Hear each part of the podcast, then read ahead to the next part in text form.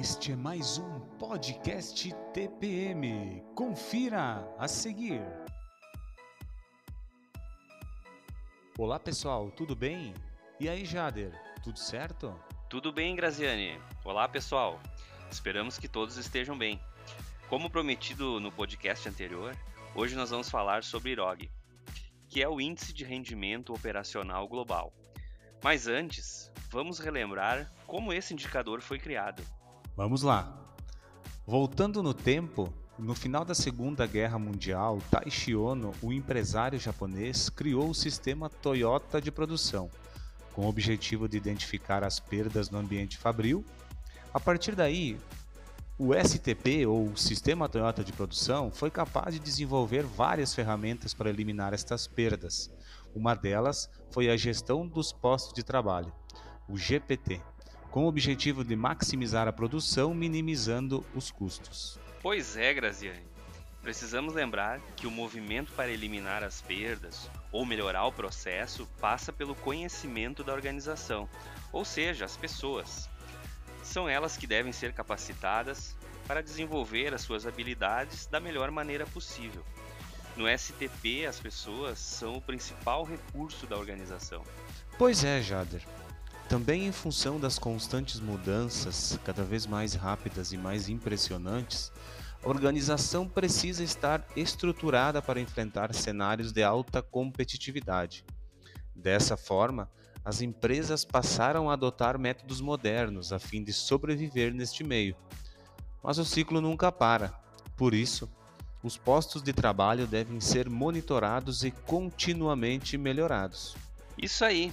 A ideia de eficiência dos equipamentos, ela surgiu no desenvolvimento da TPM e posteriormente a sigla IROG foi criada por Nakajima para monitorar os postos de trabalho e calculando assim e analisando a eficiência dos recursos produtivos da empresa. Boa, Jader. Mas, em resumo, o IROG busca evidenciar os problemas que ocorrem para que sejam tomadas ações e melhorar o desempenho. Tá, Graziane, mas tu poderia explicar para nós como que é composto esse indicador do IROG? Com certeza. Vamos lá então. O IROG pode ser expresso de duas formas. O TEP, que traduzindo do inglês significa produtividade efetiva total do equipamento, e esse indicador mede a utilização total do equipamento, ou seja, todos os problemas que acontecem impactam nesse indicador. E também na forma do OE, que significa eficiência global do equipamento. Esse indicador mede a utilização do tempo programado, onde impactam apenas paradas não programadas. Ok, Graziane, mas nós temos mais alguns índices importantes, né? Isso aí, Jader.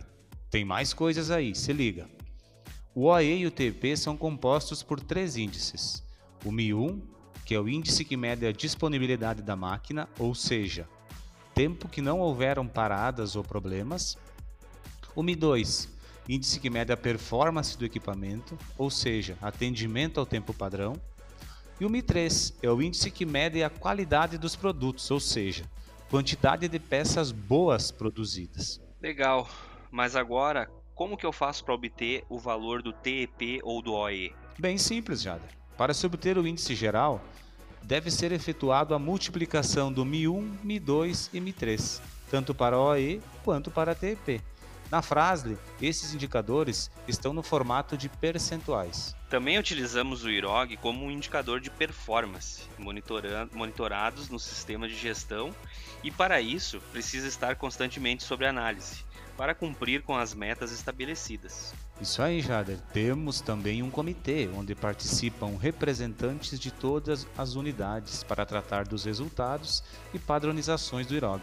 Boa, Grazi. Então é muito importante que todos saibam quem é seu representante, para esclarecer possíveis dúvidas ou sugerir ideias para melhorar esse indicador. Concordo com você. Mas agora chegamos ao fim desse podcast. Teremos mais algum episódio? Ah, com certeza teremos, Graziane. Nos próximos, vamos falar das, dos pilares da TPM implantados na frase. Um abraço, se cuidem e até lá!